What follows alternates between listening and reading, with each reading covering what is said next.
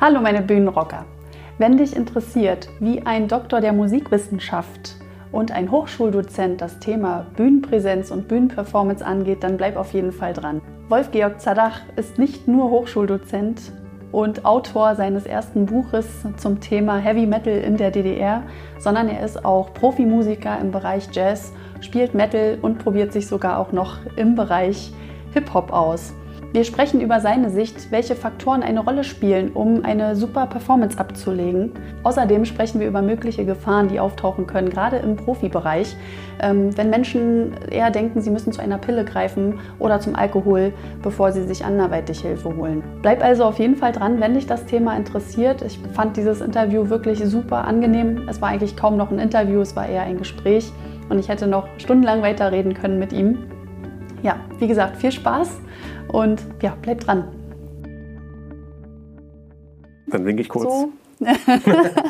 nee, also ich freue mich trotzdem natürlich, dass du hier bist. Also, äh, dass wir den Termin noch gefunden haben, kurz vor Weihnachten, dass du ja. da die Zeit noch gefunden hast, finde ich cool. Äh, ja, Teechen haben wir auch schön mmh, am Start. Schön warmen Tee, super. Genau. Der Raum ist auch ein bisschen kühl immer noch. Ich weiß auch nicht, irgendwie wird das nicht halt richtig Winter, warm. Ne? Ja. Ja, Wolf, wir haben jetzt eben schon ein bisschen im Vorgespräch äh, darüber diskutiert, beziehungsweise hast du mir ein bisschen erzählt von deinem letzten Interview. Ähm, du warst im Deutschlandfunk, um zu erzählen über deine Doktorarbeit. Hm. Richtig? Hm. Die da wäre. Heavy Metal in der DDR, Szene, Praktiken, Akteure, Szene, Praktiken, so ist der Titel. Genau. Ja, vielleicht können wir das auch gleich als Aufhänger äh, nutzen, dass wir beide nämlich äh, deine Buchvorstellung gemeinsam gemacht haben. Mhm, die genau. Premiere sozusagen. Äh, du hattest mich ja dann gebeten oder gefragt, ob ich Bock hätte, mhm. das mit dir musikalisch zu unterstützen. Fand ich sehr cool. Also an der Stelle auch nochmal danke. Ja, also ja, es hat echt mega dir. Spaß gemacht. ähm, wir waren im Bammerang äh, in Friedrichshain ist das, oder? Oder ist es Prenzlauer Berg schon? Hm. Prenzlauer Berg. Wir, also wir befinden uns ja in Berlin, ja, wir sind ja Berliner. Und die tolle Bammerang Bar hat uns die Möglichkeit gegeben, dort zu performen. Hm. Ja, und es war auch gut voll, muss ich sagen. Es war sehr voll, ne? Leute haben draußen gestanden, ja. kamen nicht mehr rein. Ja. Ja, also war Mega. sehr gut besucht. Habe ich nicht mit gerechnet tatsächlich. Ja. Also es war ja auch gar nicht so richtig offiziell als Veranstaltung meinerseits angedacht, sondern ja. eher so, ich lade ja. Freunde ein, will mein Buch präsentieren, mit dir äh, auch diese DDR-Metal-Songs unplugged inszenieren, aufführen. Das war ja auch so ein kleiner Reiz äh, an der ganzen Geschichte. Ähm, und dann hat sich das irgendwie so rumgesprochen, dass mhm. dann doch irgendwie unglaublich viele Leute extra gekommen sind. Ne? Ja, hm. fand ich auch mega cool, auf jeden Fall. Und äh, überhaupt schon die, die Sache an sich mit Metal äh, unplugged zu präsentieren. So, ja, was machst du jetzt? Ähm, wie bist du da nochmal vorgegangen, um die Songs auszusuchen? Weißt du das noch? Um sie auszusuchen? Ja, Oha. Ähm, die wir dann da letztendlich genommen haben? Also tatsächlich äh, puh, verschiedene Aspekte. Also einmal wollte ich einen der, der fast so Hits der, des DDR-Metals mhm. mit reinnehmen. Ähm, das war Beast mit Metall, wo, wo im Chorus gesungen wird, ich bin geil auf Heavy Metal. Ja. Ähm, das ist halt so ein, das ist so ein Motto, was so für diese Szene in den 80ern damals steht, so, ja, also, so diese volle Begeisterung mhm. und, und Faszination. Ähm, und dieser Chorus beschreit es halt so, ne? Und da dachte ich, das muss unbedingt mit rein, das geht ja. nicht anders. Ja. Ähm, und die anderen beiden Songs, die, wir haben ja drei Songs insgesamt äh, aus der DDR-Mittelzeit gespielt. Ne? Mhm. Äh, die anderen beiden Songs habe ich ein bisschen ähm, äh, kuratorisch, dramaturgisch rausgewählt. Und ich wollte mich noch eine Ballade mit drin haben. Mhm. Ähm, das war dann eben Merlin mit After the War. Und dann haben wir noch von Metall Easy Rider gespielt. Ja. Ähm, das habe ich gewählt. Warum eigentlich? Das weiß ich nicht mehr genau. Na, ist nicht schlimm, weil an sich war das super lustig. Ähm, schon mit dieser Verbindung. Viele haben ja danach auch erzählt, dass sie früher mit dem mit der Sim Simson. Simson irgendwie auf dem Spielplatz gefahren sind ja. und dass das Video ja auch so spielt. Ne? Die haben ja, die haben in den 80ern selber ein Video produziert. Ja. Ähm, also Easy Rider geht, da geht es um, um, um das Biker, Biken, ne? also genau. Motorradfahren und das ist ja eigentlich äh, so ein bisschen so, so, so, eine Anlehnung an diese so 60er Jahre. Easy Rider ist ja mhm. auch der Film 60er Jahre, genau. ne? der bekannte Film, genau. ähm, wo er auch Heavy Metal Thunder als eine da wird der Heavy Metal also auch, auch äh, wirklich ähm, gesagt. So, ne? Mhm. Ähm, und äh, das ist ja quasi voll so diese Anlehnung an diese Harley-Davidson-Kultur, ja. Biker-Kultur und so. Und dann das gab es ja nicht in der DDR. Es Richtig. gab keine Harley Davidsons, ja. also musste man sich irgendwie aushelfen. man hätte vielleicht noch mal MZ nehmen können, um so ein bisschen Motorradfeeling zu haben, aber das war wahrscheinlich auch nicht so einfach. Ich glaube tatsächlich, dass sie vielleicht einfach nur die, die nächstgelegene Simson-Gang quasi, die, nächst, also die naheliegenden Jungs äh, ja. im Viertel oder so gefragt haben, könnt ihr nicht mit euren Simsons durch, durch das Video fahren, ja. dann haben wir wenigstens ein bisschen ja. Biker-Anklänge dabei. Ne? Ja, ja, äh, war auf jeden Fall witzig, weil ähm, wir ja auf dem Weg zum Boomerang ja auch mit dem Roller, mit dem E-Roller, ja, jetzt neu 2018 ähm, gefahren sind und ich hinten drauf saß und Easy Rider gebrüllt habe, um mm. so ein mhm. bisschen einzusingen, Sehr einzustimmen schön, und so. Und ja, also ich fand auf jeden Fall mega cool, dass dort halt auch Leute waren, die also Metal gelebt haben und immer noch leben und teilweise ja sogar auf, auf Fotos zu sehen waren, die du mit in dein Buch auch reingenommen mhm. hast, beziehungsweise auf dem Cover ja drauf waren auch, vorne. Ja, ja. Ähm, ja, und sich halt abgeholt gefühlt haben und so. Und äh, jemand hat mir danach auch gesagt, der fand es total cool, dass dort die Metaller sogar die Fäuste in die Höhe ge äh, gereckt haben, was so nicht immer üblich sei. So. Und mhm. dass wir die Meute da an sich gut im Griff hatten. Mhm. Das Feedback war ja, sehr schön. Du hast sie ja zum Mitsingen animiert ja. so. Das ging ja dann wirklich ab. zum Mitsingen, genau. Ich bin geil, ich bin geil auf Heavy Metal. Genau. Ja, war auf jeden Fall sehr lustig, die Erfahrung. Ja. Viel wichtiger ist aber, also erstmal die Info, du bist äh, Doktor ja, in mhm. der Musikwissenschaft. Mhm. Ne? Das ist aber genau das, das einzige Fach, in dem du Doktor bist, richtig? Dann? Ähm, also, ja, oder also das, kann man das, das nochmal spezifizieren?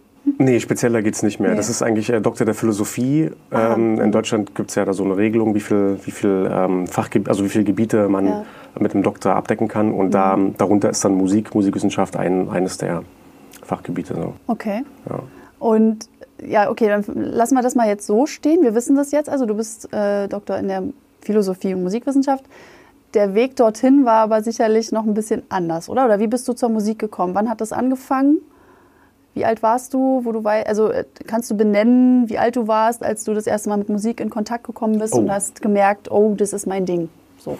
Das allererste Mal kann ich tatsächlich gar nicht, gar nicht so wirklich benennen. Ähm, schwer zu sagen. Also ich habe äh, meine Mama ist ähm, schon immer äh, musikalisch unterwegs gewesen, hat mhm. singt im Chor nach wie vor, im Kirchenchor ähm, und hat mich damit eigentlich schon relativ früh mit Musik in Verbindung gebracht. Und dann habe ich zwei Brüder, zwei ältere Brüder. Der eine ist auch bedeutend älter, 13 Jahre älter. Äh, der ältere hat mich auch zum Heavy Metal gebracht mhm. tatsächlich und zur Gitarre. Ähm, aber beide haben sich musikalisch betätigt. Der eine war halt dann eher in der Haus-elektronische Tanzmusikszene unterwegs ähm, die ich auch als 8-, 9-Jähriger erstmal spannend fand, weil mit diesen Plattenspielern und so, das fand ich halt mhm. faszinierender. Mhm. Ähm, und der andere war dann zu der Zeit, als ich 7, 8, 9 war, voll in der Metal-Szene unterwegs, ja. ähm, in, in, Ostdeutschland halt so mit in den 90er Jahren. Auch schon in den 80ern in der DDR, deswegen das ist ein, ein so eine Verknüpfungslinie da. Mhm. Ähm, und mich hat halt das fasziniert, was die älteren Jungs da machen, ne? was mhm. meine Brüder machen. Mhm. Also ich habe erstmal mich tatsächlich für diese Plattenspielergeschichte interessiert mit acht, neun Jahren. Äh, musikalisch fand ich es eigentlich auch ganz witzig. Und dann ging es aber so mit elf, zwölf los, dass mein älterer Bruder mich auch zum Metal geführt, äh, geführt hat. Also mir dann irgendwie zum Geburtstag mal so eine Metallica aus den 90er, Metallica CD aus den 90ern geschenkt hat und so. Mhm. Die neuesten Veröffentlichungen damals halt. Und dann bin ich da mit der Rockmusik in Verbindung gekommen. Und dann hat er mir mit auch zum zwölften Geburtstag eine Gitarre geschenkt, Unterricht geschenkt. Wow ja, also er hat mich dann eigentlich extrem gefördert und dadurch, ähm, ich meine, das ist jetzt 20 Jahre her, seit 20 Jahren mache ich also intensiv Musik, das ist quasi fast täglich, tägliches Brot sozusagen und ähm, ja. ja. Und die erste Bühnenerfahrung, wann hast du die gemacht? Schon ein bisschen früher, ähm, als ich zehn oder so war, da, da hat mich meine Mama zum Klavierunterricht angemeldet, gegen meinen Willen. Mhm. Äh, heute bin ich, ärgere ich mich darüber, dass ich da immer so trotzig geblieben bin ah. und gesagt habe, ich will das nicht, weil ich habe dann nach einem Jahr wirklich abgebrochen, mich durchgesetzt, ich will das nicht, ich mache das nicht. Mhm. Ähm, letztlich habe ich dabei aber auch schon viel gelernt und da gab es halt dann schon die Klassenvorspiele und sowas. Ne? Mhm. Mhm. Diese ganzen Geschichten halt, die es dann immer so gibt in der Musikschule. Ja. Heute ärgere ich mich ein bisschen drüber, dass ich da so früh oder so schnell aufgegeben habe, weil ähm, ja, also heute spiele ich gern Klavier, benutze das die ganze Zeit eigentlich. Ich bin jetzt nicht der große Pianist oder so, aber mhm. einfach, es ist ein, es ist ein schönes Ausdrucksmittel. Ähm, ich komponiere ganz viel auch am Klavier, nicht nur an der Gitarre. Ähm, ja, und im Studium selbst braucht man Gitarre, äh, braucht man Klavier auch ständig. Also mhm. das ist halt ein Nebenfach, ein Pflichtfach, du musst Prüfung ablegen. Mhm. Hätte ich also da mit 10, 11 noch ein bisschen länger durchgehalten, dann wäre wär das vielleicht auch noch besser geworden. okay, gut, aber jeder hat ja dann irgendwann sein Steckenpferd und dein Steckenpferd ist äh, Jazz gewesen, ne? wenn ich das jetzt so richtig raus Erstmal, äh, erstmal Metal tatsächlich. Ne? Also ich habe dann mit, mit, mit äh, 11, 12 Gitarre angefangen und habe ja. dann Metallica gespielt. Ja. Das ja. fing wirklich cool. damit an. Ich habe dann Metal gespielt, erstmal sogar nur auf der Akustikgitarre, das war mir egal. Ich habe trotzdem, trotzdem äh, die Metal-Riffs auf der Akustikgitarre geklimpert, bis ich halt dann von meinem Bruder die erste E-Gitarre bekommen mhm. habe. Und dann habe ich gespielt, gespielt, gespielt. Die ganze Zeit auch gleich Wahnsinn. direkt eine Band gegründet, auch gleich mit der Band mit 13, 14 die ersten Gigs gespielt. Ach was. Ähm, so kleine Gigs halt, ne? Ja. Kleine Sachen in der, in der Provinz bei mir in, in, im Spreewald, wo mhm. ich herkomme. Mhm. Ähm, und da ging es eigentlich stetig weiter. Also ich habe da mit, als, als Jugendlicher habe ich unglaublich viel gespielt und geübt. Wirklich, ja, sehr viel. Es war eigentlich so ein bisschen mein, mein, äh, mein Hauptding. Schule, immer zu spät gekommen jeden Morgen, äh, irgendwie abgesessen. Ich habe auch sehr spät erst angefangen umzuschalten, also in der 12. Klasse im ersten Halbjahr habe ich dann gemerkt, okay, es kann so nicht weitergehen. Wenn du das Abitur schaffen willst, musst du was machen. Aber auch wirklich mir Nachhilfe besorgt. Und fürs mhm. Abitur, zum Glück gab es 13 Jahre bei mir mhm. und nicht, nicht direkt in, in 12 Jahren das Abi. Ja. Dann konnte ich, konnte ich ein bisschen in der 12. und dann 13. ein bisschen was rausholen und noch einen, noch einen, noch einen guten Schnitt schaffen. Ja. Aber das war dann, also das war mein Glück. Ne? Mhm. Und bis dahin war quasi wirklich nur Schule absitzen und Musik machen. Krass. Die ganze Zeit. Wow. Habe damals auch noch gesungen ähm, in, einer, in einer Metalband und habe dann Singen geübt und Gitarre geübt die ganze Zeit. Und ja, das war so ein mhm. bisschen mein, mein Schwerpunkt. Also Metal die ganze Zeit eigentlich, bis ich dann so mit 18, vielleicht geht es auch mit diesem leichten Umschalten in der Schule einher, dass ich dann so gemerkt habe, da gibt es auch noch so viel anderes draußen in der Welt, was ich spannend finde. Also ja, fing auch eigentlich an, ich habe so mit, mit Literatur an und so. Ich habe dann auch angefangen, mehr zu lesen, mich dafür zu interessieren und gleichzeitig eben auch mehr mit Musik. So das Klassische war schon vorher durch meine Mama und durch meinen älteren Bruder, der auch klassische Musik gut fand und so und interessant fand. Ist ja auch im Metal ganz normal, mhm. ist ja klassische Musik. Ist ja so, gerade im Heavy Metal ist, ist die klassische Musik voll, spiegelt sich voll wieder, ne? wird voll angewandt. Und ähm, dann habe ich aber halt gehört, was es noch so gibt an anderen Sachen. Und da war halt dann Jazz das große Ding. Und das war dann für mich so mit 18, 17, 18, 19 war das echt die, die neue faszinierende Welt tatsächlich. Ja. Mit 18, 19? So Eigentlich ja doch wieder schon. Also ja. schon mit 18, 19. Ich ja. Meine, da eine Liebe zu, zu Jazz los. zu entwickeln, hm. ist doch schon recht früh, hm. oder? Also würde ich jetzt einfach mal so behaupten. Ja, hm. manche haben es noch früher, ne? ja, gut. Klar, ja, ist, schon, ist schon relativ früh, ja, ja, ja. Wurde auch tatsächlich dann für die nächsten Jahre danach, also so als ich dann mit dem Studieren mit 20 angefangen habe, da war dann Metal erstmal für zwei, drei Jahre sehr im Hintergrund. Da mhm. war halt Studium durch die ganzen Anforderungen die klassische Musik ganz wichtig. Also mhm. fängt halt bei der Theorie, Musiktheorie an, bei der Gehörbildung an. Da sind halt so die klassischen Sachen erstmal ganz wichtig. Auch Musikgeschichte allgemein musst du halt irgendwie viel lernen. Mhm. Und ähm, da war halt Klassik und Jazz und dann so ein Schwerpunkt. Mhm. Und Metal war halt voll im Hintergrund. Ich habe dann erst mhm. wieder mit ja, mit 23, 24 angefangen, wieder ein bisschen mehr Metal zu spielen. Und tatsächlich erst wieder, als ich äh, hauptwohnsitzmäßig wieder nach Berlin zurückgekommen bin, so mit, weiß ich gar nicht, 26, 27 oder so, mhm da wieder richtig angefangen, auf einem professionelleren Niveau Metal zu spielen. Mhm. Parallel zu allem anderen eben. Was heißt das, professionelles Niveau? Naja, so halt wirklich mit einer Band, die regelmäßig probt, die Veröffentlichungen mhm. macht, die Konzerte regelmäßig spielt, auch mal eine Tour macht und so weiter. Welche war das? Das war dann Nikia Orchestra. Ah, gute Überleitung. ja, das ist ja lustig, weil du sagst Nikia, ne? Wir haben immer Nikaya gesagt. Nikaya habe ich auch eine Zeit lang gesagt, ja, weil das irgendwie die, Eng so. die englische Nikaya, ja. ja. Wir, haben mal, wir haben mal tatsächlich wir haben lange darüber diskutiert, wie man das ausspricht. Ja, ja. Und wir haben mal irgendwie ein Interview auf YouTube gefunden von einem Archäologen. Mhm. Und der hat ähm, über den Nikaya-Kult auf Englisch gesprochen. Der hat es Nikaya genannt. Ja, macht auch mehr oder hat mehr Sinn, wenn man Orchestra hinterher wirft. Dann oder? ist es halt Englisch, dann ist es halt wirklich ne? Englisch. Mhm. Okay, dann ja, einigen wir uns auf Nikaya Orchestra. Und das Lustige ist ja, Felix, euer Sänger war ja bei mir der erste Interviewgast. Mhm. Also das Interview ist ja schon veröffentlicht. Mhm. Ne? Ähm, demnach trifft sich das irgendwie gerade ganz gut, dass du hier bist. Das heißt, ähm, genau, ich, ich glaube, dadurch habe ich erst dich kennengelernt, also mhm. über die Band. Ich glaube, vorher kannten wir uns noch nicht, ne? Ich glaube, das nee. war erst wirklich über die. Wie gesagt, ich, bin dann, ich, bin dann, wieder erst hergekommen da ja. ich, ähm, und bin dann halt hier ziemlich schnell in der Band eingestiegen. Ja. Wie kam das? Über wen? Wer, wer? Ähm, ganz, ganz, ganz, ganz klassisch. Ähm, Musiker sucht Musiker oder so. sowas und so eine Homepage. Okay. Hätte ja sein können, dass ihr euch irgendwie vorher schon kanntet? Nee, wir kannten uns, so. das war wirklich, ähm, ich kam da neu hinzu und es war wirklich so ein komplett neu, ja. Ah, okay. Komplett neu witzig. kennenlernen, ja. Ja. 2012. Ja. Ähm, das Schöne an eurer Musik ja in dieser Band war, jetzt kommt vielleicht wieder diese Überleitung, dass eben deine Jazz-Affinität dort zu hören ist. Also in der ganzen Komposition Mhm. ist zu hören, dass du da voll deine ja, Jazz-Riffs irgendwie reinhaust und so. Das finde ich halt sehr spannend und es macht irgendwie diesen Metal-Sound von Nikaya Orchestra aus, finde ich. Mhm. Das habe ich vorher so noch nicht gehört. Mhm. Oh, es freut mich, wenn du es vorher noch nicht gehört hast. Ja, ich bin jetzt nicht irgendwie jeden Tag am Metal hören und so. Ja, ich kenne jetzt auch nicht äh, allzu viele wahrscheinlich wie jemand anderes, der voll in der Szene drin ist. Mhm. Ähm, aber gerade das, also finde ich bei euch halt so spannend, weil ihr das so, also na gut, manche sagen, das ist was für Musiker, also das ist Metal für Musiker, weil die anders hinhören, weil ihr Mhm. auch äh, mit Zählzeiten ganz anders Mhm. umgeht und so weiter. Also sind ja ist schon ziemlich verkopft, also das ist eine verkopfte Geschichte irgendwie. Ja. Aber das finde ich halt sehr spannend bei euch. Ja. Das ist ein bisschen Ja, das- das- outstanding so. Ja, ja, genau. Das war schon Ja. so auch die Idee, dass wir da, Ja. dass wir da ähm, die verschiedenen Backgrounds, die wir alle. Mhm. jeweils äh, in der Band haben, zusammenbringen. Und da mein, mein Teil ist halt irgendwie, also das Thema an sich beschäftigt mich eben im Prinzip, seit ich mich ähm, ab Mitte 20 wieder mehr mit Metal beschäftigt habe, beschäftigt mich das Thema, wie kann ich eigentlich Jazz und Metal auf einer ästhetischen Ebene so zusammenbringen. Außer jetzt irgendwie einfach nur Jazz-Akkorde im Metal zu spielen, sondern das, das sind ja ganz viele Aspekte, Mhm. die man machen kann. Es fängt beim Arrangieren an. Also es gibt so Arrangiertechniken Mhm. ähm, ne, im Jazz, so die halt so, so aus der Big Band-Zeit sozusagen, Mhm. wie man verschiedene Instrumente in deren Stimmen einsetzt. Und ähm, so komponiere ich eben auch im Metal eigentlich. Also es ist nicht einfach nur, okay, es gibt Gitarre und die macht um nur du, du, du, Mhm. Ja, ja. Ne, sondern Ja. wirklich zu überlegen, wie kann man die zwei Gitarren alleine einsetzen.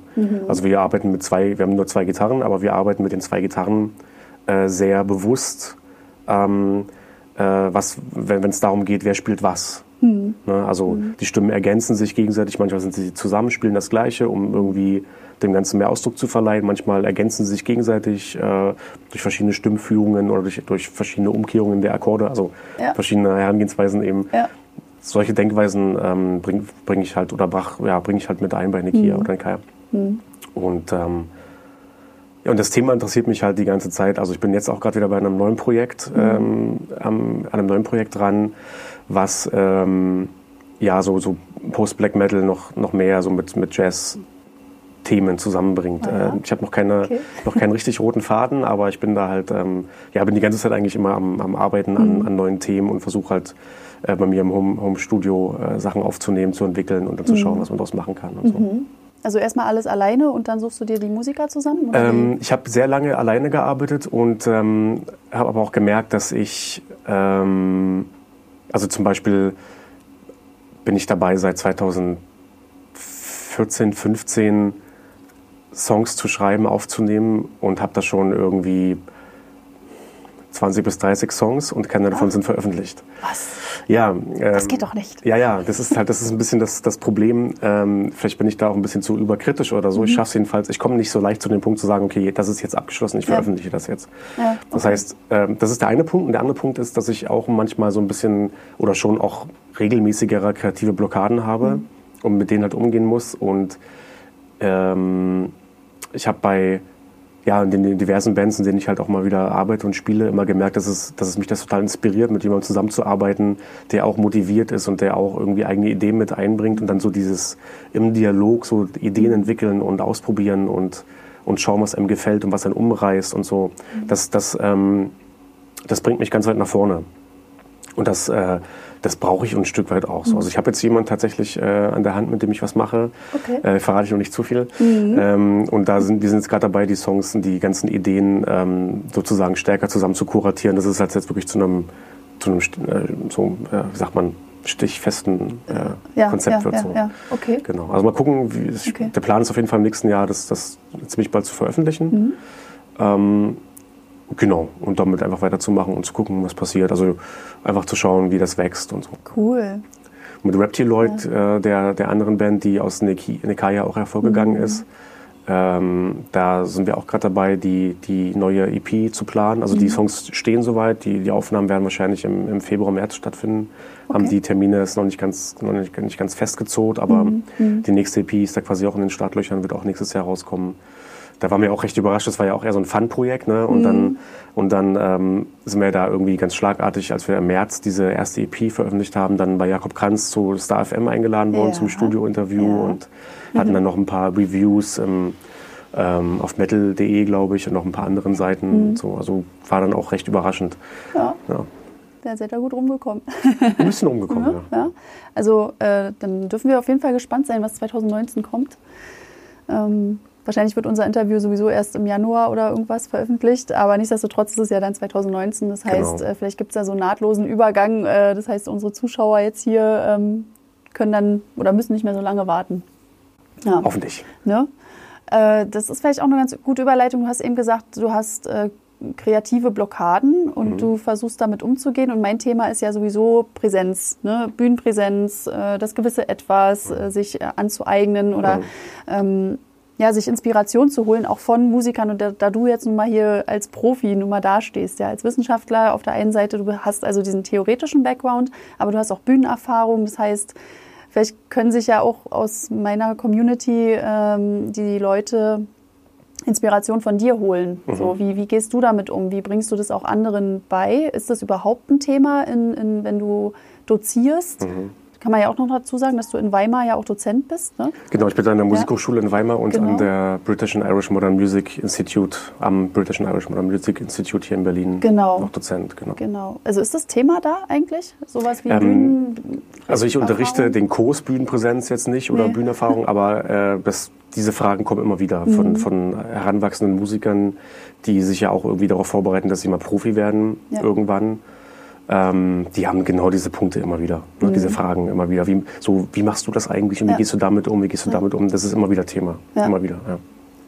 Ähm, okay, aber du hast jetzt nicht direkt äh, das als Inhalt, sondern das ist eher sowas wie nebenbei Gespräch. Ähm, also es ist nicht festgelegt im Studium dass die ähm, Schüler, Studenten Du meinst so ein Curriculum, so, dass es einen Kurs gibt, der das genau. macht? Ähm, ähm, das ist, äh, das, also es ist so, dass die, dass die eher progressiveren Hochschulen wie diese britische Uni, das ist eine mhm. Privatuni aus, aus UK, die ist ähm, durch diesen Bologna-Prozess, wo dann auch irgendwie ähm, mhm. Bachelor-Titel vergeben werden können und dann so Lizenzen vergeben werden können und so, haben, haben sich ähm, ja, neue, neue Unis, so Privatunis gebildet. In Deutschland ja auch Deutsche Pop ja. oder HDPK und sowas alles. Ne? Mhm. mhm. Gibt es ja auch etliche, etliche Anbieter. Und die ähm, haben den Vorteil, dass die etwas zeitgemäßer ihre Studieninhalte gestalten können. Mhm.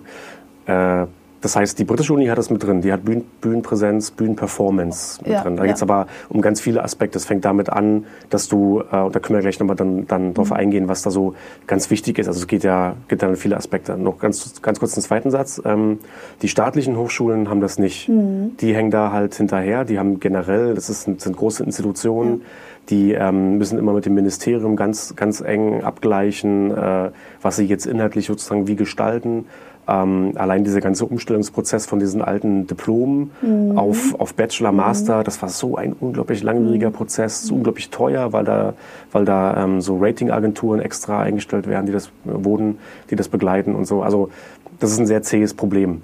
Okay. Ich beobachte schon eher, dass es halt tatsächlich in den, in den ähm, Lehrinhalten, also was die Planung der Kurse angeht, dass da mhm. die äh, privaten Unis tatsächlich progressiver und besser aufgestellt sind. Mhm. Ja. Und ähm, gerade weil ich es eben angesprochen habe, was so die Inhalte angeht, es, es beginnt halt ja schon beim, äh, wie bereite ich mein Equipment darauf vor, auf der Bühne eine gute Performance abzuliefern. Ne? Das Equipment? Das Equipment, ja, es beginnt mhm. damit. Okay. Also nicht nur die Vorbereitung bei mir selbst, sondern ja. damit, dass die Gitarre neue Seiten hat, mhm. dass ähm, die Kabel alle gecheckt sind, mhm. dass die Batterien mhm. in den Geräten und so weiter, dass, es, mhm. ne, dass alles da ist, mhm. dass du Backup hast ähm, an Instrumenten, dass du Backup an, an, an diesen Verschleißteilen, Batterieseite und sowas, alles da hast. Ähm, dann bis hin zu, ähm, dass du dein Equipment einfach mal kennen musst. Ja. Du musst halt wissen, ähm, wenn, du, wenn du quasi eine gute Performance abliefern willst, dann musst du natürlich wissen, wie du den Sound haben möchtest. Mhm. Sagen wir mal, als Gitarrist muss ich wissen, wie ich klingen will. Mhm. Ne? Und wenn ich merke, dass ich nicht so klinge, wie ich klingen möchte, wenn, das, wenn es schon in der Vorbereitung nicht so gut geklappt hat, sagen wir mal am Soundcheck vielleicht, ja. wenn ich dann während des Konzertes merke, muss ich wissen, wie ich das noch ohne zu großen Stress, ähm, ohne dass ich quasi die Gitarre abstellen muss während des Songs, mal übertrieben gesagt, dass ich dann noch eingreifen kann und durch kleine Veränderungen das noch retten kann sozusagen. Ja. Und diese, diese Fähigkeiten, ähm, also einmal zu wissen, technisch, was passiert da eigentlich, was, wie, wie kann ich, welchen Einfluss haben die ganzen Geräte, die ich benutze sozusagen auf meinen Sound und wie kann ich den, ähm, wie kann ich damit umgehen. Ne? Das, das alles zu wissen ist enorm wichtig. Ja. Du, du wirst nicht glauben, wie viele ähm, jetzt natürlich nicht im Profibereich, aber sonst so in, in anderen Bereichen, wie viele Musiker eigentlich gar nicht wissen, was ihre Verstärker alles können. Mhm. Was man alles machen kann mit dem Verstärker, welchen Sound man rausholen kann, was, es, was sich verändert, wenn ich äh, an dem und den Regler sozusagen Ja, ja. verändere. Ne? Ähm, das ist eigentlich, ein- das ist eigentlich ein Problem, weil Mhm. du musst, ähm, jede Venue ist anders, äh, ne? also jede Bühne klingt halt, Ja. alles schwingt so. Ja. Du, äh, das heißt auch, dass dein Sound nicht immer exakt so klingt, wie, wie du ihn aus dem Proberaum gewohnt bist. Ne? Und ähm, ich sage zum Beispiel meinen Studierenden immer wieder, dass man da Routine braucht, was oder Erfahrung braucht und sammeln muss, was genau diese Situation angeht, dass es auf der Bühne plötzlich ganz anders klingt, als man es im Proberaum gewohnt ist. Ne? Ja, sowieso Probenraum-Sound darfst du ja nie wirklich vergleichen. Das richtig vergleichen ne, sowieso ja. nicht. Ne? Ja. Ähm, aber wenn du halt irgendwie ein halbes Jahr im Proberaum bist, um dein Ja. Set vorzubereiten, dann bist du diesen Sound ja voll gewohnt. Ne? Du Mhm. bist gewohnt, dass du, wenn du an der Stelle stehst, du hörst du das Becken, Ja. Mhm. die Hi-Hat so, du hörst den Sänger so, du hörst den, den Bass so. Ne? Das ist Ja. ja alles relativ, man verstellt ja nicht ständig dann alles dann von den Lautstärken her. Mhm. Und dann bist du plötzlich auf einer Bühne, die offen ist und der ganze Schall geht halt nach vorne raus und du hörst auf einmal den Gesang gar nicht mehr richtig. Ähm, von dem Drumset hörst du plötzlich nur irgendwie die Snare und die Kickdrum gar nicht mehr, obwohl die so wichtig ist für dich. Ja. Mhm. All das musst du halt wissen und damit nicht überfordert sein in der Situation, wenn es dann soweit ist. Ja. Also zu wissen, dass es anders ist, zu wissen, worauf du achten musst an der Stelle. Beim Soundcheck ist es dann eben ganz wichtig, dass du darauf eingehst und sagst, okay, äh, ich brauche die Kickdrum, also achte ich jetzt beim Soundcheck ganz stark darauf, höre ich sie wirklich gut. Ja. Habe ich einen Monitor, wo ich das verstärken kann? Wenn ich keinen habe, wie gehe ich damit um?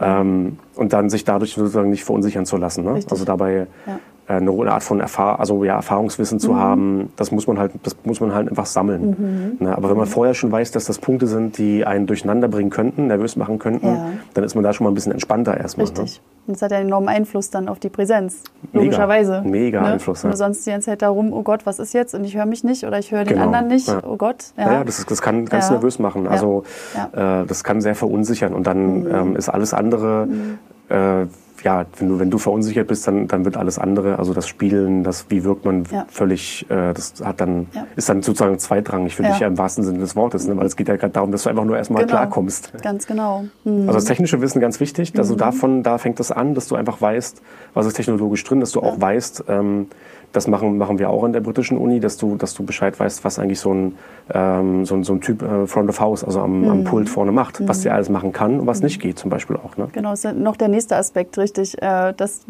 bestenfalls ein guter Techniker da ist. Das ist ne? auf jeden Fall, dass genau. der sich da auch auskennt und Genau. äh, am, im, sogar noch mal im besten Fall euren Sound kennt, wie er sein soll. Also Ja.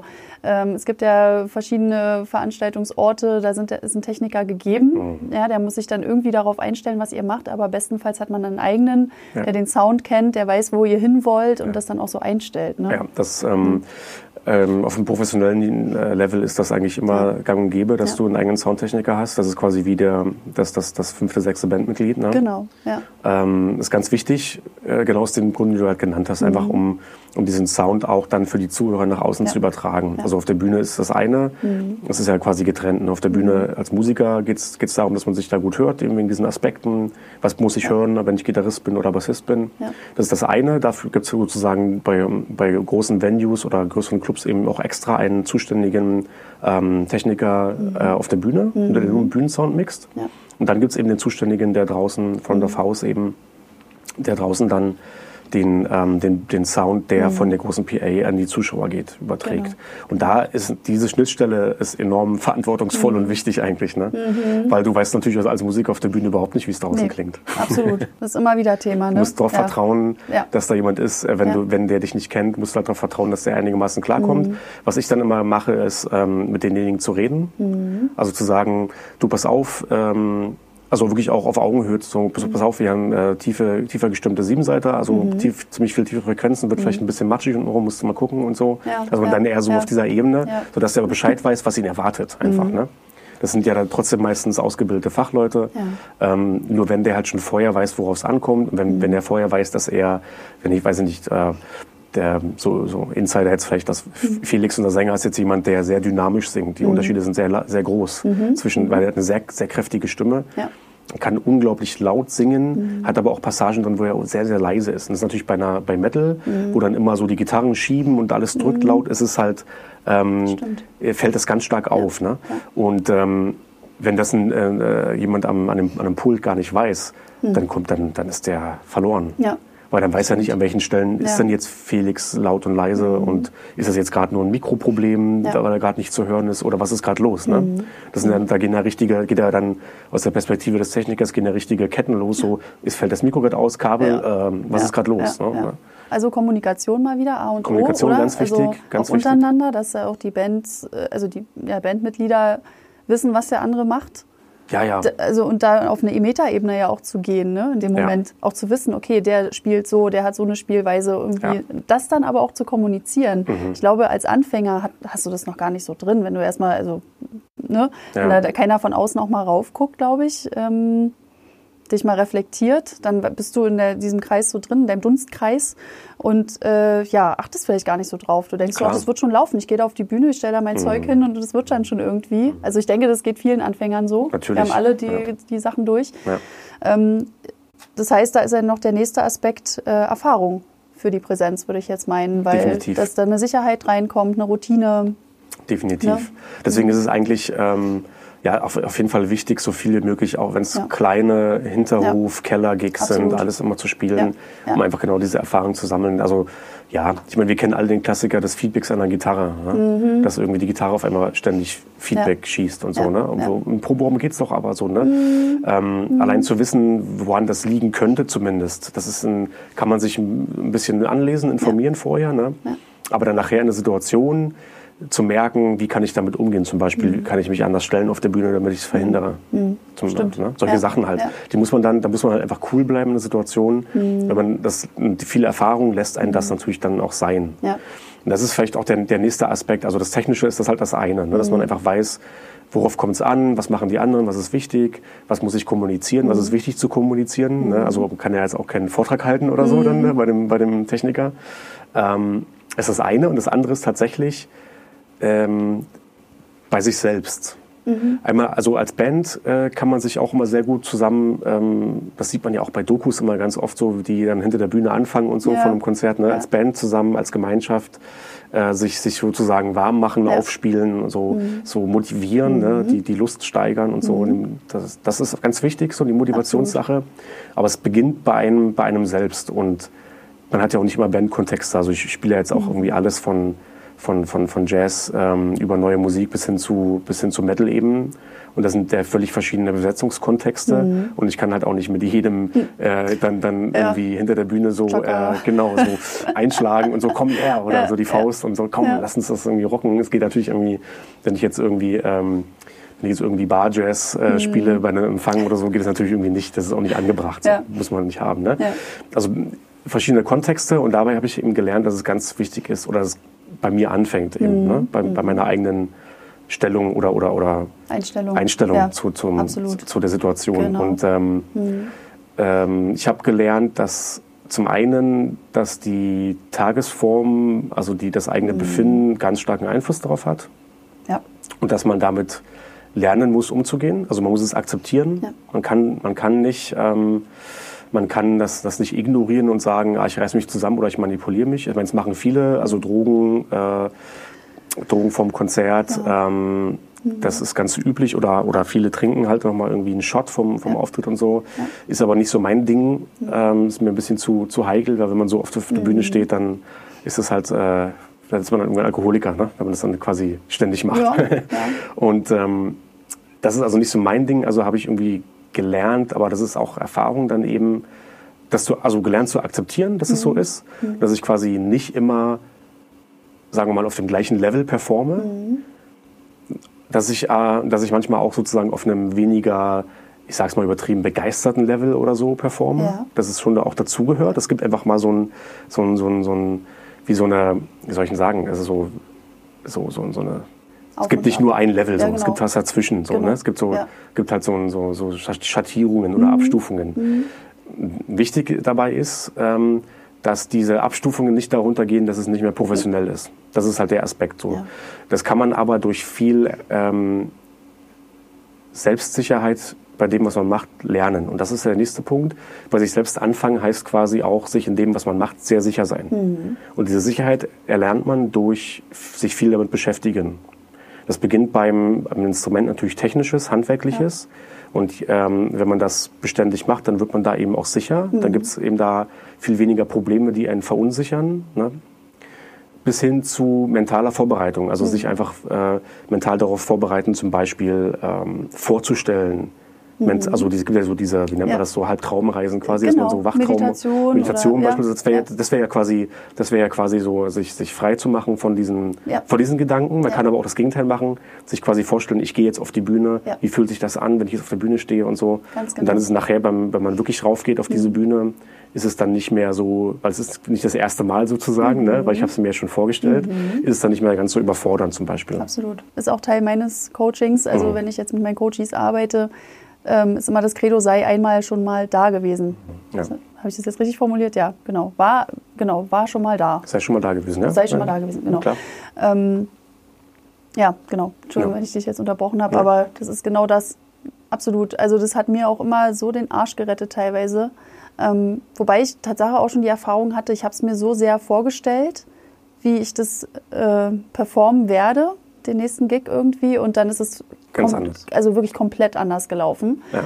Ähm, mittlerweile habe ich auch da einen Umgang gefunden, also dass, es, dass ich mich eben auch damit auseinandersetze in meiner Vorstellung. Also wenn ich mich, mich mit Meditation beschäftige und mhm. das alles durchgehe, die Songs durchgehe, meinen Text darunter rattere, mhm. ähm, dass ich mir sogar vorstelle, was schiefgehen könnte. Mhm. Einfach um dann schon mal so eine Art Plan A bis Z mir vorzustellen, ja, was ja. könnte ich dann alles machen in dem Moment. Ja. Und ähm, tatsächlich ist mir immer wieder Humor ähm, in den Sinn gekommen. Also so eine, ja. so eine, ja, so eine humoristische äh, Vorstellung davon, ey, das kann passieren. Ja. Dann lächelt man drüber, ja. anstatt jetzt so rot anzulaufen, im Boden versinken zu wollen, weil das natürlich auch die Zuhörer verunsichert. Und dann hast, hast du so einen Energieaustausch, der nachher irgendwie ja, das kann nach hinten losgehen. Ja, ne? auf jeden Dann Fall. lieber du als Künstler, du bist der Chef auf der Bühne gerade. Ja. Du kannst es lösen, indem du sagst, hey, ist halt, ja, ist gerade schief gelaufen. Mhm schmunzeln wir mal drüber, kann passieren und genau. dann weitermachen. Ja, genau. So, das ist auch mal wichtig, Ganz ne? nicht, wichtig, nicht, ja. abzubrechen und dann, oh Gott, ich, ich höre jetzt auf ja, und mache nie wieder was, genau. sondern sich immer dem Ganzen zu stellen und trotzdem weiterzumachen und ja, diesen Punkt zu überwinden. Ja. Man kann, man kann sogar fast richtig äh, so eine kleine Art von Gefallen oder Lust an diesen an dem Zufälligen, ja, also genau, an, dem, an genau. dem Zufall quasi äh, haben. Ne? Also ähm, das ist halt so eine Grundhaltung auch ein mhm. bisschen. Wie, geht, also wie geht man durchs Leben? Ja. Will man immer alles vorplanen und wenn dann was, wenn es nicht exakt nach Plan läuft, dann ist man mhm. irgendwie, äh, ja. oder sagt man, okay, Dinge passieren immer, ja. ich kann nicht alles beeinflussen. Und irgendwie ist es ja auch ganz cool, dass ich mit den Dingen auch mal improvisatorisch umgehen kann. Richtig. Und wenn man so ein bisschen mit dieser Grundhaltung rangeht, also mir hat das ganz viel geholfen, wenn auf der Bühne halt was nicht so läuft, wie ich es gerade will, dann gucke ich halt, ob ich was ändern kann. Oder ich mhm. gehe halt mhm. einfach damit um. Ja. Na, dann höre ich, dann höre ich, hör ich das Drumset halt jetzt gerade nicht richtig, mhm. aber ich höre einigermaßen das Tempo, reicht mhm. mir. Oder ich höre mich nicht, obwohl es mit Soundcheck ging. Ja. Ich weiß aber, dann wieder das Ding mit der Sicherheit. Ich weiß ja. aber, wie sich das anfühlen muss, an der Gitarre genau. zu spielen. Und dann wird das schon einigermaßen klingen. Es ist interessant, dass du das genau jetzt sagst, weil ähm, auch das ist mir so oft schon gegangen, dass, äh, also jetzt auch beim letzten Konzert ist es leider passiert. Es war auch nicht cool von mir, ähm, dass ich da nicht reagiert habe. Mein In-Ear ist ausgefallen, also die Batterien mhm. waren alle und ich habe dann gesagt, ich hätte mich gerne auf dem Monitor zum Beispiel. Und das hat dann äh, auch wegen Rückkopplungsgeschichten äh, nicht so ganz funktioniert. Nichtsdestotrotz ähm, war ich mir meiner so sicher. Ich weiß ja, was mein Körper macht und ich mhm. weiß, wie ich welche Songs singe. Mhm. Und das ist ja ähnlich dann wie bei Gitarristen oder beim Schlagzeug. Ist egal, du hast ja die Technik drauf. Also das, das im besten Fall. Da sind wir beim ersten Punkt. Bereite dich so vor, dass du dich kennst, dass du genau. weißt, was dein Equipment kann. Und ähm, ja, dann ist es wie im Schlaf, das alles abzurufen. Mhm. Und der Rest ist dann ja eigentlich nur noch Bonus, wenn du dich selber hören kannst noch mhm. und wenn du auch alle anderen hören kannst. Ähm, oder auch ein ja, sehr wichtiger Aspekt, aber irgendwie auch schon wieder fast Bonus. Also mir hat es dann gereicht, dass ich mich wenigstens noch irgendwie nach vorne raus, nur noch ja. wenigstens die, die Fragmente da gehört habe, ja. weil ich letzten Endes ja weiß, was ich mache. Ja. Genau. Und da sind wir wieder beim Aspekt, bereite dich vor, kenne der, deinen Text, ja, Sozusagen, kenne dein ja. Instrument Ja. und der Rest ist dann äh, das, was kommt mit dem Zufall. Ne? Genau, Was ja. dann passiert. Man, Dinge passieren. Dinge passieren. Mit umgehen einfach. Es ist auch Richtig. nicht immer dramatisch. Äh, Nee. Aber du gerade meintest, du, du stellst dir vor, welche Dinge schieflaufen können. Ähm, klar, das, das, kann man, das kann man machen. Ich habe es auch eine Zeit lang tatsächlich gemacht. So, welche Handgriffe mache ich, wenn das und das jetzt irgendwie schief geht. Mhm. Aber habe auch gemerkt, dass mich das ähm, noch viel nervöser macht. Mhm. Also nervöser im Sinne von, oh krass, das könnte alles schief gehen, so ungefähr, weißt du? Ja gut, okay, das ist wieder Das- Mhm. diese Abwärtsspirale äh, in der Vorstellung, die meine ich nicht. Also ich meine jetzt nicht tatsächlich, oh Gott, ich mache mich selber so schon nervös, sondern okay, äh, beim letzten Mal ist das ausgefallen und dann war es- das ist ja äh, Erfahrungswerte sammeln, ja, Mhm. zum Beispiel wie jetzt mit dem In-Ear, okay, dann weiß ich Bescheid, nächstes Mal, ähm, wenn das passiert, Mo, dann äh, und dir reicht jemand die Batterien, dann nimm die Ja. und dann muss die Zeit da sein. Äh, diese Batterien zu wechseln, weil das eben die Grundausstattung ist. Ja. Oder wenn die Seiten äh, reißen würden, wenn die Seite reißen würde, so äh, dass du dann so professionell das handhabst, dass du sagst, bleib ruhig. Ja, also dass du in diese Vorstellung reingehst, bleib ruhig, du wechselst jetzt einfach da die Gitarre oder die Seite schnell. Im besten Fall hast du sogar noch einen Roadie, der das irgendwie für dich macht. Ja, äh, Im professionellen Sektor ist es wahrscheinlich noch eher gegeben als im, im Hobbybereich, aber ähm, ja, das, das meine ich. Also, dass du, dass du Reaktionen schon dir vorstellen kannst, sollte etwas schiefgehen. Ja, So, klar. weil Sachen nun mal schiefgehen können. Ja. So, ja. Ja. Also so. äh, Gelassenheit ist da Ja, genau, wirklich, Ähm, Genau. also ach, fürs Leben allgemein wahrscheinlich Ja. eine gute Lektion, aber Ja. an, an solchen Stellen Gelassenheit, Ja. äh, doch Vertrauen, dass man, dass man ja, dass es schon irgendwie Ja. gehen wird. Genau. Ne? Und ähm, genau das, dieses, dieses Ding, was du angesprochen hast, wenn dann Humor wäre ja auch so eine Form Ja. von Gelassenheit eigentlich, Ja. ne? mit der Situation gelassen umgehen. Ist halt passiert. Mhm. Wenn ich jetzt darauf irgendwie super nervös reagiere, dann das ist halt das, was die, was die Menschen sofort ähm, auch wahrnehmen, unbewusst. Das ist ja noch so ein, so ein peinlicher, berührter Moment Mhm. Ja. so ein bisschen. Ja. Ne? Das ist, das ist tatsächlich, äh, ja, das, das passiert eben. Mhm. Ne? Das kennen wir, glaube ich, auch alle. Ähm, das Rot anlaufen und so auf der Bühne, das kennen Ja. wir alle, das hatten wir alle schon mal. Das muss, muss man vielleicht auch ein bisschen durch. Ich ist vielleicht, auch, ja. Mhm. vielleicht Teil der, des, des Lernprozesses so. Ne? Aber das, ähm, äh, das, das, das, die, die gute Botschaft ist ja, dass wenn man sich darauf einlassen kann, Mhm. dann kommt es auch. Also dann, wenn man durch diesen Punkt dann durch ist oder diesen Punkt hinaus ist, dass man rot anläuft und dass so Sachen schief laufen Mhm. und trotzdem weitermacht, dabei bleibt, dann kommt man irgendwann an den Punkt, dass man da einfach auch gelassen ist und Ja. dass dann halt auf der Bühne Dinge passieren und dann passieren die und Mhm. dann geht's weiter. Also das ist dann einfach gar nicht so. Und es macht es auch ja sympathisch für die Zuschauer, weil wenn man dabei Genau. damit sozusagen umgeht, äh, das ist ja auch ein bisschen Vorbild, also ja, Vorbild nicht, aber wenn die Leute merken, ah, okay, krass, der geht aber jetzt sehr, sehr cool damit um, beeindruckend so, ne? Ja. Das ist ja dann was sehr Menschliches, Sympathisches. Das meine ich ja mit der Energie, dieser Energieaustausch, der Ja. dann stattfindet. Weil wenn der Musiker vorne auf der Bühne auch nervös wird und so, hey, äh, was soll ich jetzt machen, dann werden die auch so. Oder dann kommt dieser Fremdschämen-Moment Ja. vielleicht eher auf, als Genau. wenn die sagen, ey, alles cool, ja, dann stoßen wir nochmal an oder weiß ich, irgendwas, macht man halt einen Witz draus. So. Ja, genau, Ja. genau. Das wäre eine Form. Das ist halt ganz interessant. Ähm, ich hatte die Diskussion, also durch die Diskussion, wie gesagt, äh, hat man ja an, an, an der Musikhochschule immer wieder Mhm. und äh, auch mit Kollegen natürlich auch immer diese Gespräche so. Und ähm, äh, ich arbeite ja viel auch mit, mit äh, Sängern und Sängerinnen, Mhm. die halt professionell ausgebildet sind. Und ich habe halt oft festgestellt, dass es da gerade bei Sängerinnen, das ist ja, wirst du ja wissen, ist eine spezielle Situation. Du bist halt da vorne am Bühnenrand, Mhm. Ja. Mhm. Spotlight ist auf dich und, und so. Ne? Alle gucken auch meistens eben die Sängerinnen und Sänger an. Äh, also besondere Situationen. Und ich habe so über die Jahre gemerkt, dass es so verschiedene Herangehensweisen gibt. Also Ja. einige, die halt wirklich ähm, sehr gut schauspielern können, Mhm. die halt dann wirklich da auf der Bühne wie so eine Art Maske aufhaben. Das merke ich dann besonders, weil ich ja Backstage und auf der Bühne eben Ja. im Vergleich habe. Ja.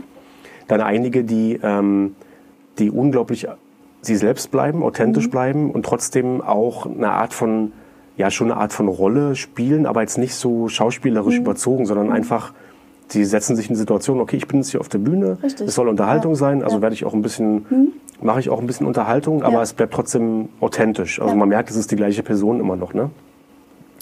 Und das ist ganz interessant, das fand ich immer ganz faszinierend, weil Mhm. ich bin nicht derjenige, der das kann. Ich kann nicht schauspielern. Das kriege ich nicht, kriege ich nicht, nicht so gut hin. Äh, ähm, und ich, deswegen hatte ich vorhin gemeint, ich habe hart lernen müssen, dass die Tagesform und so, dass die so, wirklich starke Auswirkungen auf die, Ja. Mhm. auf das Gefühl auf der Bühne hat ne, und verunsichern kann auch ganz stark. Ähm, das, das fand ich dann mal an dem Punkt mal faszinierend.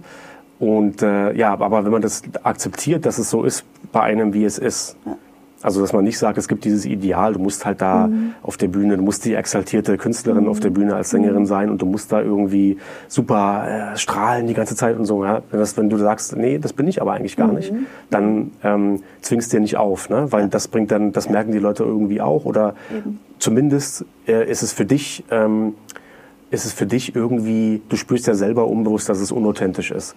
Und das gibt dir mhm. halt irgendwie, es nimmt dir halt irgendwie, glaube ich, auch ein bisschen dieses Gefühl von Sicherheit für die Situation. Ja. Weil wenn du das dann jeden Abend machst, dann, dann ähm, ist es wie so ein abgespaltenes Ding immer. Mhm. Ne? Mhm.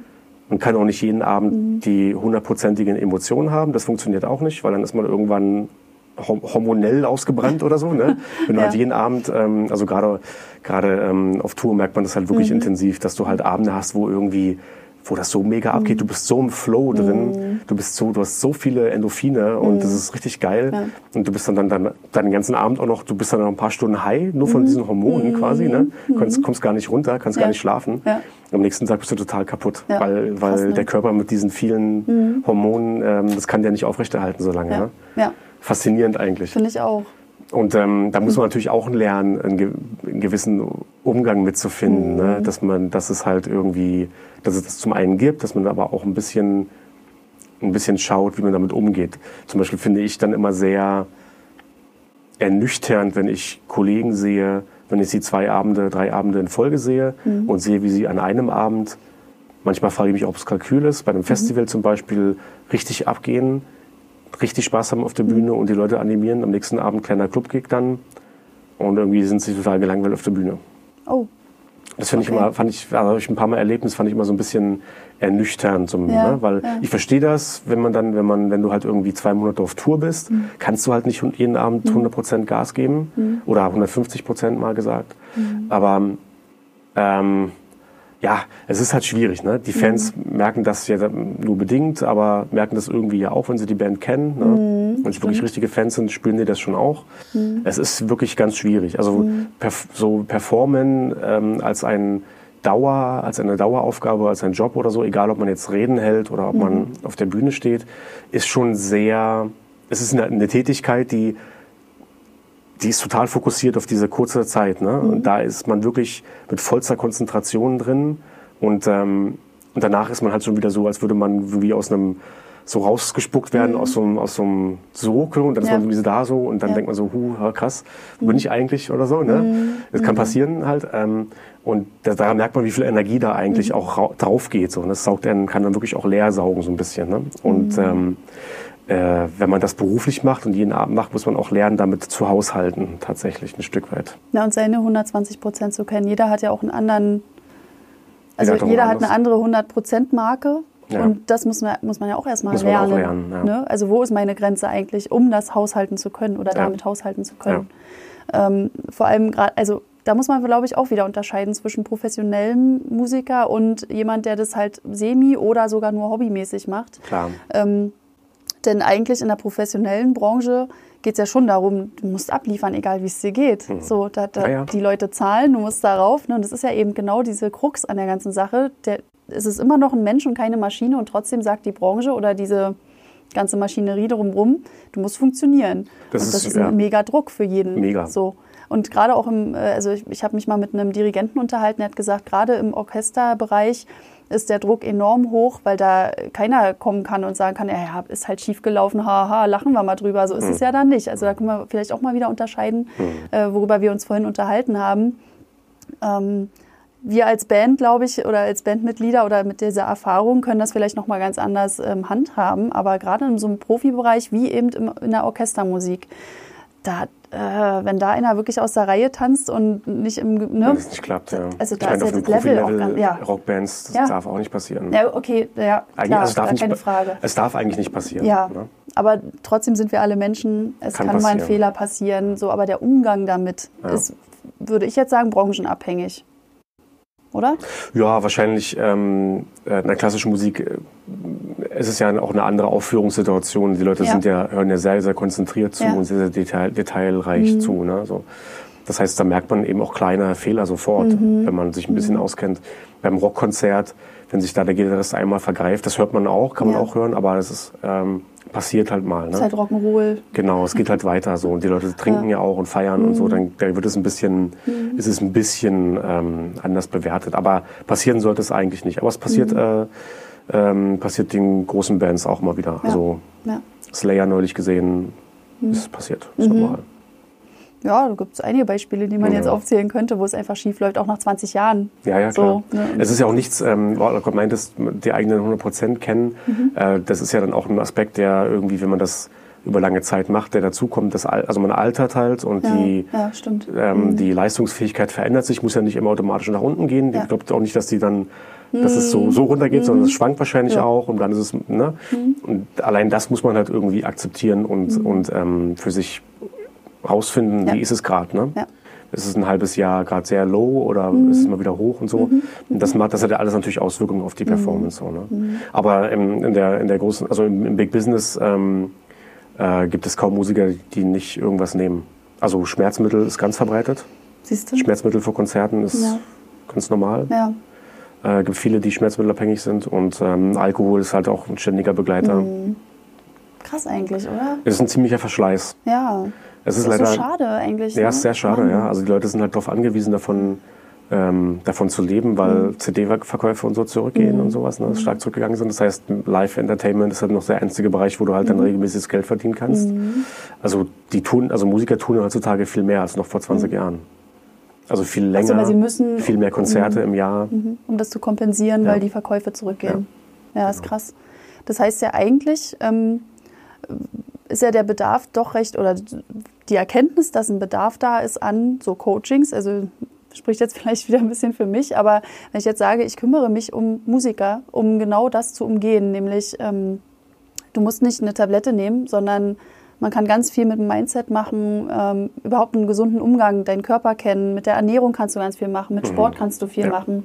Ähm, ja, so Ausgleichssachen zur Musik finden einfach für dich. Ja. So, das finde ich halt super wichtig, um nicht immer gleich zu denken, ja, dann ist Alkohol mein Freund oder eine Tablette oder dass ich dann schlafen kann, sondern man kann so viel machen mit, ähm, ja, mit dem Mindset eigentlich. Da fängt es ja schon mal an. Definitiv. Wie, wie bin ich denn dazu eingestellt überhaupt?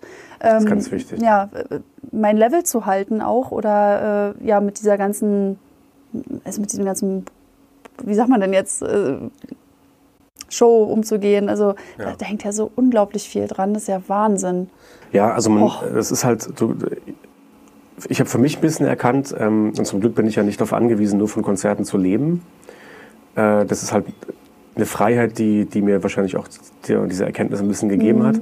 Ähm, ich habe für mich erkannt, dass ich äh, nach diesen ganzen Studieren und dann kriegt man ja diese ganzen Professionalisierungsansprüche oder Profiansprüche vermittelt und du versuchst sie zu erfüllen natürlich. Ja. Ne? Und irgendwann habe ich halt gelernt oder für mich entdeckt so, ja, aber eigentlich geht es mir doch um die Musik. Also mir geht's nicht um dieses ganze, das muss von hinten bis vorne eine durch, also eine gute Performance sein, weil dann kommt, wenn man das nämlich, wenn man so denkt, kommt nämlich hinzu, dass man sagt, okay, um eine gute Performance hinzubekommen, darf ich mich irgendwie nicht ein bisschen schwach fühlen am Tag, also muss ich irgendwie so. Schmerzmittel nehmen Ja. oder Ja. ich muss das und das, ne? Und dann kommen nämlich diese ganzen Sachen hinzu, die Ja. eigentlich ähm, äh, im Grunde genommen sehr so, so dieses mechanische, äh, technische Denken, ne, dass ich funktionieren muss. So, ne? Und das ist aber eigentlich gar nicht der Aspekt. Das ist eigentlich gar nicht, darum geht's eigentlich gar nicht. Musik, ich meine, das ist ein bisschen so eine Auswirkung unserer Gesellschaft heutzutage, dass alles so wie so auf Knopfdruck funktionieren Ja, muss. Ne? ja, genau. Und das ist vielleicht eine Erkenntnis, die ich aus dem, aus dem Jazz ganz stark gewonnen habe. Beim, weil beim Improvisieren, ein Solo zu improvisieren, äh, das verlangt halt viel von dir ab. Also im Grunde genommen, das ist auch so, ein, so eine Sache, die ich durch Metal und Jazzspielen ganz stark gemerkt habe. Bei Metal spielst du halt die Sachen, die du geübt hast. Und es geht darum, dass du die Sachen, die, Song, die Songstrukturen, dass du die halt sauber runterspielst. Du kannst die Musik auf eine andere Art und Weise genießen. Beim Jazz bist du in der Situation, du reagierst immer spontan auf das, was die anderen gerade machen. Das ist jeden Abend anders. Äh, du spielst zwar den gleichen Tune, aber es ist anders.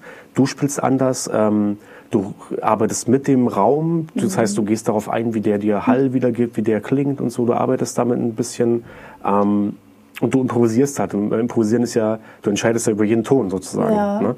Und, da, und auf Tour habe ich zum Beispiel gemerkt, wie, das, wie, wie, wie krass die Unterschiede bei mir selbst sein können. Wie ich an einem Abend unglaublich für mich empfunden, unglaublich krass gespielt habe. Ja. Am nächsten Abend ist es irgendwie nur so ein Weißt du, ich meine, Mhm. die Leute werden noch gedacht haben, ja, toller, toller Gitarrist, kann schnell spielen, Mhm. aber vielleicht war es nicht so inspirierend oder so. Ne? Und das war genau der Punkt, weil ich habe mich selbst gar nicht inspiriert an der Stelle. Ich wusste gar nicht genau, ja, ich war müde und, und so. Ne? Und an der Stelle habe ich halt gemerkt, wenn das, wenn es so in diesen, in diesen mechanischen, technischen Bereich kommt, man muss funktionieren, dann nimmt das ganz viel von den Zauber der Musik, von den Zauber der, der Situation. Das ist auch egal, ob es eine Rede ist oder ob es eine, eine Theateraufführung ist oder ob es ein, eine, eine Band ist, die spielt oder ein Musiker ist, der spielt. Ja. Es ist ja eine besondere Situation. Man ist da, man kommt zusammen in einen Raum. Es ist ein fest, fester Zeitrahmen und in diesen, in diesen Zeitraum verzaubert man eigentlich.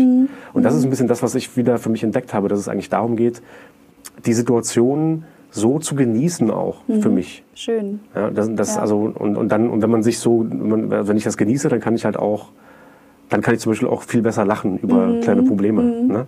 Oder oder ja, bin dann inspirierter und kann hoffentlich auch ein bisschen inspirieren oder so. Ne? Ja, aber das hat ja auch wieder eine Vorleistung äh, gemacht. Äh, Ich- oder da war war eine Vorleistung nötig, genau. Und dass du dir auch, bevor du dann auf die Bühne gehst, dir auch nochmal so selbst zuredest und sagst, so Wolf, jetzt gehst du hier hoch und jetzt einfach nur, Hm. du gehst jetzt in so eine Art Box rein, irgendwie, das ist eine andere Welt und Hm. jetzt schalt mal das andere aus und let it go irgendwie oder so oder let it flow, was auch immer, beides vielleicht. Ähm, ja, genau, also das ist eine Vorleistung irgendwie auch nötig.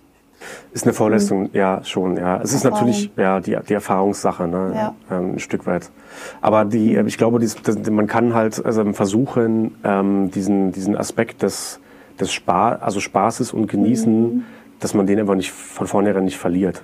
Das, das mag bei mir auch ein bisschen am Studium liegen, weil man da ja unglaublich vieles Neues lernt und mit den Ansprüchen konfrontiert wird, dass man da den Spaß auch ein bisschen verliert, weil es so dieses Jobmäßige Mhm. Ja, annimmt. ja, okay. Ähm, es mag am Studium liegen. Also äh, ich glaube, die, die, wir machen das ja alle aus, aus einer bestimmten Motivation. Und Leidenschaft ist ein ganz großer Anteil davon. Und das Absolut. sollte man sich überhaupt nicht nehmen lassen. Ja. Egal, ähm, egal was äh, wirtschaftliche Gründe angeht, egal was ähm, zwischenmenschliche Gründe angeht, die ja immer dafür sorgen können, dass irgendwie der Fun mal verloren geht und so. Ne? Ähm, auf lange Sicht sollte man sich äh, versuchen, wieder darauf zu besinnen, dass es eigentlich eine andere Motivation noch dahinter gibt. Ja. Und dass Dinge sich verändern auch. Ja. Also gehört auch dazu. Ne? Ja. Aber schön, dass du nochmal sagst, so mit der Musik, dass das eben ja auch wieder vordergründig sein soll. Also einerseits habe ich für mich nochmal festgestellt, ähm, es ist ein absolutes Geschenk, dass wir Musik machen dürfen und können und so. Ne? Auf der einen Seite. Das andere ist, was ähm, ich ein bisschen schade finde, nicht, dass, also es gibt Musiker, die verstecken sich so hinter dieser Musik. Also dann äh, sagen sie sich, na, es geht doch nur darum, das und was ich spiele, aber nicht wie ich es spiele. Also zu sehr technisiert. Weißt du, was ich meine? Und Ja, da das kaum noch ja. Gefühl rüberkommt. So. Ja. Und das finde ich halt sehr schade, Ja. dass dann eben die Performance so völlig außer Acht gelassen wird, weil es dann heißt, nö, ich gehe jetzt hier nur hoch und, und spiele mein, mein Ding hier vom Blatt irgendwie, aber null Interaktion mit Publikum, überhaupt nicht mal darauf bedacht, dass es ja irgendwo auch was Mhm. Gemeinschaftliches ist. Es ist halt Kultur, es ist halt, ähm, ja, also, ja, genau, was Gemeinschaftliches. Also, du stellst dich da hin und du gibst ja was von dir, so. Und da sind Zuschauer, die kommen extra zu dir und hören dich Ja. und deine Musik, weil sie das Ja. toll finden. Ja. Ähm, wie siehst denn du das? Also würdest du jetzt sagen, das ist okay, es hat auch seine Berechtigung oder würdest du sagen, ähm, nee, es sollte schon immer ein Teil be also beachtet werden, dass eben doch Publikum auch da ist und dass Emotion wichtig ist und so, ne, wie du eben auch schon gesagt hast, da so, so ein Zauber entsteht einfach auf der Bühne? Oder machst du da auch Also, Unterschiede? Ich denke, ich denke, es hat auch seine Berechtigung, diese Haltung. Ähm, also das, das nur technische Runterspielen, ähm, wenn es jetzt nur wirklich dieses technische Bedienen ist, so im Sinne von, ich spiele halt das, was der Song da gerade alles verlangt und dann gehe ich wieder runter. Das ist so ein bisschen, das wäre so ein bisschen bei mir dieses unterste Level, wenn ich mich mal nicht gut fühle, Ah ja. dann versuche ich halt natürlich zumindest als, als Anspruch, das noch ähm, Ja. hinzubekommen, Ja. ne? also, und das alles zu bedienen, logischerweise. Also ich, das ist so ein bisschen der, das wäre mein Anspruch als unterstes Level. So. Ähm, und trotzdem gibt es aber auch viele Künstler, die ähm, auch teilweise sehr bewusst diese, diese Haltung eingenommen haben. Großes Beispiel Miles Davis. Miles Davis hat sich vom Publikum abgewandt. Er hat immer mit dem Rücken zum Publikum gespielt. Ab einer gewissen Zeit in seiner Karriere. Und da war, der hat das bewusst gemacht. Da war ganz viel, ganz, ganz, ganz, ganz viel Input oder Gedankengänge dahinter. Einmal zum Beispiel, das fängt damit an, dass wir halt, dass es eine ziemlich komische Situation eigentlich ist. Wir sind auf der Bühne, abgetrennt vom Publikum. Eig- Du hast gerade schön beschrieben, eigentlich ist es ja gemeinschaftlich. Wir wollen irgendwie gemeinsam Musik ähm, genießen, feiern und so. Ne? An in anderen Kulturen ähm, sind die Musiker Teil des, mit den Leuten, die das feiern. Die, ne? Wenn man sich in Brasilien den Karneval anguckt zum Beispiel, Ja. die, äh, da sind die Musiker halt in der Menge mit drin. Ne? Und meistens sind es Musiker und Zuhörer. Es mischt sich dann auch ständig und so. Und bei uns ist es halt so dieses, dieses westlich-europäische, also kann man das historisch erklären, 19. Jahrhundert eben, bildungsbürgerliches Ja, ja, genau. äh, Konzertwesen und so. Diese Trennung und so, das ist schon mal so ein so ein komisches Ding. Ne? Und das andere bei Miles Davis war eben auch der Rassismus einfach in den USA, der, der ihn, weil es Okay. eine Zeit lang nur, nur Weißen erlaubt war, zum Beispiel in den großen Konzerthäusern noch zu gehen und so. Also war das seine ähm, Das war auch Protesthaltung politisches Statement, genau. Statement. Ja, Mhm. ja, Okay. War beides. Ja. Ähm, aber diese, das sorgt natürlich auch für eine gewisse Aura und für eine gewisse ähm, Faszination auch ein Stück weit. Ne? Also dieses, das, das nehme ich ihm dann noch ab, dass er dann quasi, also er ist ja voll in der Musik dann drin in dem Moment. Also er sagt, ich lasse mich jetzt, ich will mich jetzt gar nicht davon ablenken, dass da ein Publikum vor mir sitzt und ich auch mal, wenn ich Augen aufmache, sehe ich die oder so. Ähm, sondern ich bin voll und ganz in der Musik und ich versuche quasi alle Ablenkungen auszublenden. Und dann ist das Wegdrehen vom Publikum, dann ist er wirklich, geht voll in die Musik auf. Und das ist halt schon wieder super authentisch. Ja, genau. Das ist halt genau. wirklich, da ist jemand, der ist, der, der ist da in seiner Musik drin, in seinem Element Mhm. und ähm, er macht das bewusst, äh, der so, das ist ganz wichtig für ihn Mhm. und das ist dann sehr, das finde ich sehr, finde ich persönlich sehr faszinierend. Ne? Mhm. Anders ist es, wenn du halt da jemanden, ja, wenn du halt jemanden hast, der irgendwie, naja, das Runterspielen kann eben auch so sein oder so wirken, wie als wenn er eigentlich gar keinen Bock hat, da jetzt eben zu stehen. Ne? Ah, genau. Wenn es in die. Richtung geht, Ja. dann ist es halt leider schade. Ja. Ja. Also dann kann man halt kann man sich eben fragen, okay, warum musst du ja nicht machen? Dann, dann, dann Richtig. vielleicht willst du ja lieber im Studio sitzen, dann mach doch nur das. da kommen wir wieder zum nächsten Aspekt in dieser, also ich merke gerade, es ist so komplex, ne, ähm, was da alles zu beachten ist, was da so reinspielt. Ähm, in dem Fall Zielgruppe. Also wenn die Zielgruppe von Miles Davis das weiß und geht dahin und die lieben ihn trotzdem. Also, weil sie ja wissen, was dahinter steckt, weil es auch kommuniziert wurde. Davon gehe ich jetzt mal aus. Oder hat das erstmal. Nee, war eine Zeit lang war das ein Zeitlang war es Affront. einfach- Zeitlang ach so. haben die, Okay. haben die, äh, der wurde dann auch richtig arrogant genannt. Ach so, okay. Warum? Wie kann er sich Okay. anmaßen? Bis Okay. dahin war das ja auch für Jazzmusiker in den 50er Jahren, bis dahin war das ja ganz normal, dass die, ähm, die Jazzmusiker, die teilweise heroinabhängig waren, in Anzügen, Ja. in den tollen Shows ähm, oder an den tollen Seelen für die weiße Bevölkerung spielen. Ne?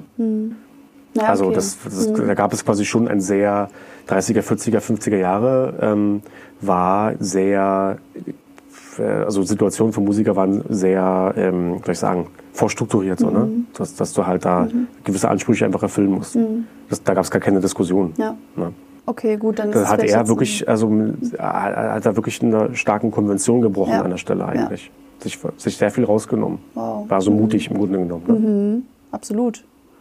Ähm, gut, okay, das ist jetzt vielleicht ein extremes Beispiel, aber jetzt mal angenommen, jemand hat eine Entscheidung getroffen, ich bin eben solch ein Performer und darauf kann sich dann die Zielgruppe einstellen. Die kann ja immer noch entscheiden, geht sie da hin oder nicht. Genau, das So. kann eben auch für die Fans äh, Ja. ein, richtige, ein richtiger, also gibt es viele Beispiele tatsächlich auch, ne, wo, wo das sozusagen für die ganz wichtig ist, dass er das immer macht, wenn der was anderes machen würde, Ja, dann wäre irgendwie, dann wäre es was anderes Ja. eben schon. Ne? Nicht mehr authentisch, wie du es eben gesagt Ja, hast, weil wenn es dann schon genau. wieder zum, zum Kunstobjekt gehört oder wie auch immer, Mhm. zum ganzen Rahmen, dann äh, wissen die Zuschauer ja auch, worauf sie sich einstellen Genau. und können es lieben lernen oder eben nicht. Und Genau. dann können sie immer noch entscheiden, ob sie hingehen oder nicht. Genau, genau. So. Ja. Also das meine ich jetzt eben in der Komplexität, da Ja. spielt so viel rein, deine eigene Definitiv, Einstellung definitiv. von außen, was äh, ja, die Zuschauer wollen, die Energie.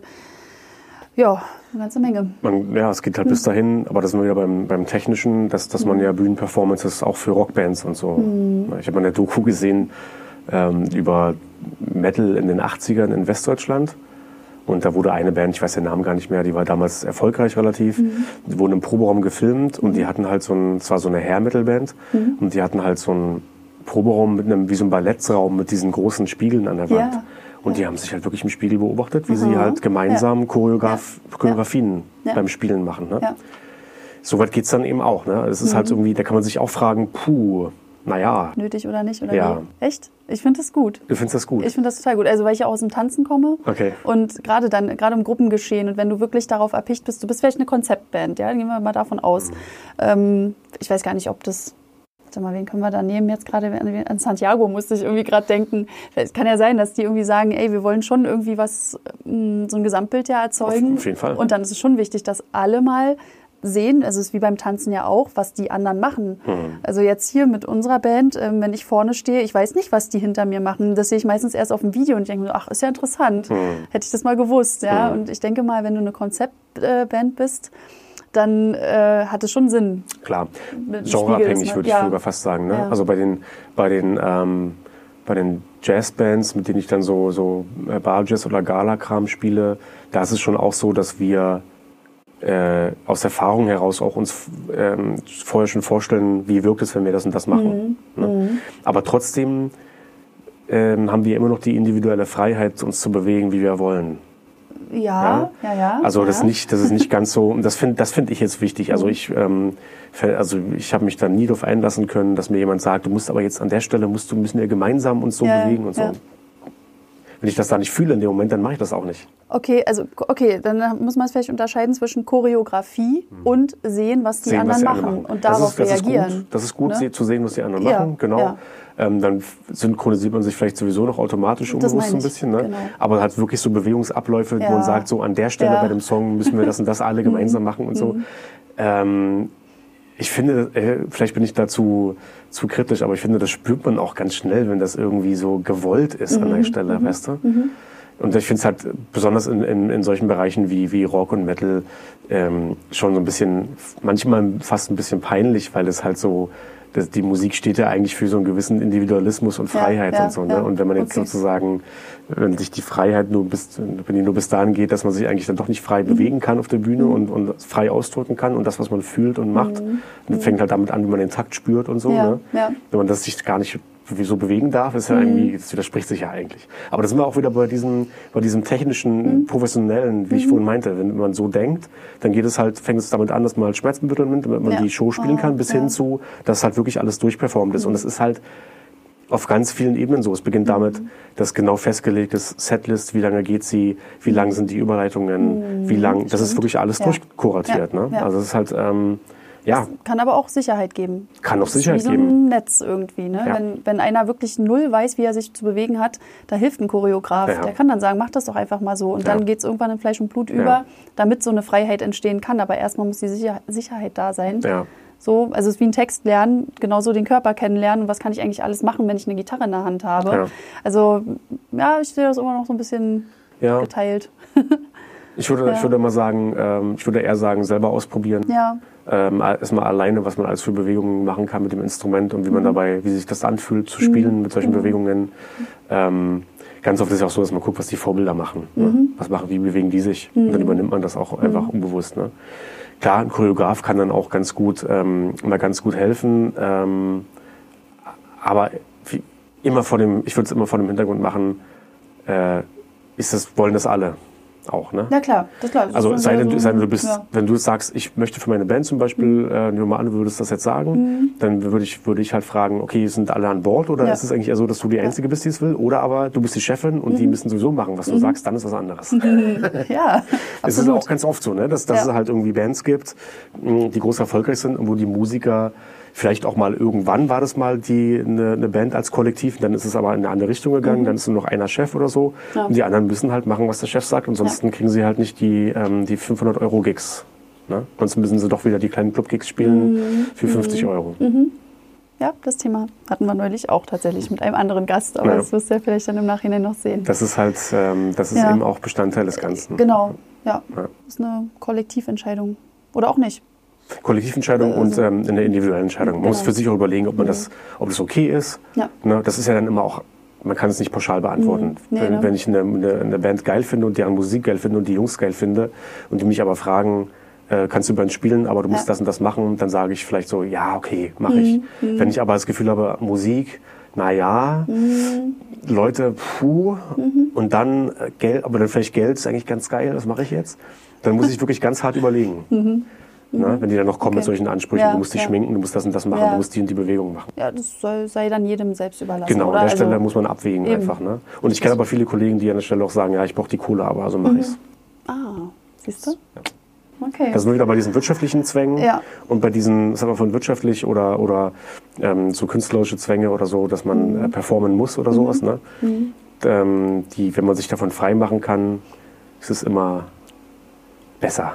Das ist so ein bisschen Mhm. dieses Nachhaltige, das sehe ich so ein bisschen unter Psychohygiene eigentlich. Mhm, Wenn man sich, also wenn man wenn, wenn man das etwas als Zwang empfindet, dann hat das immer negative Auswirkungen Mhm. Genau. auf äh, Performance, Kreativität Ja. und so weiter. Ja, Ne? absolut. Und wenn man, also entweder wandelt man das um und sagt, es ist kein Zwang für mich, ne? Mhm. versucht quasi eine, eine neue Perspektive zu entwickeln, oder man lernt es irgendwie zu vermeiden oder ähm, also erkennt es frühzeitig und kann dem aus dem Weg gehen und, Mhm. und ja. Ich finde, das ist ein super Schlusswort.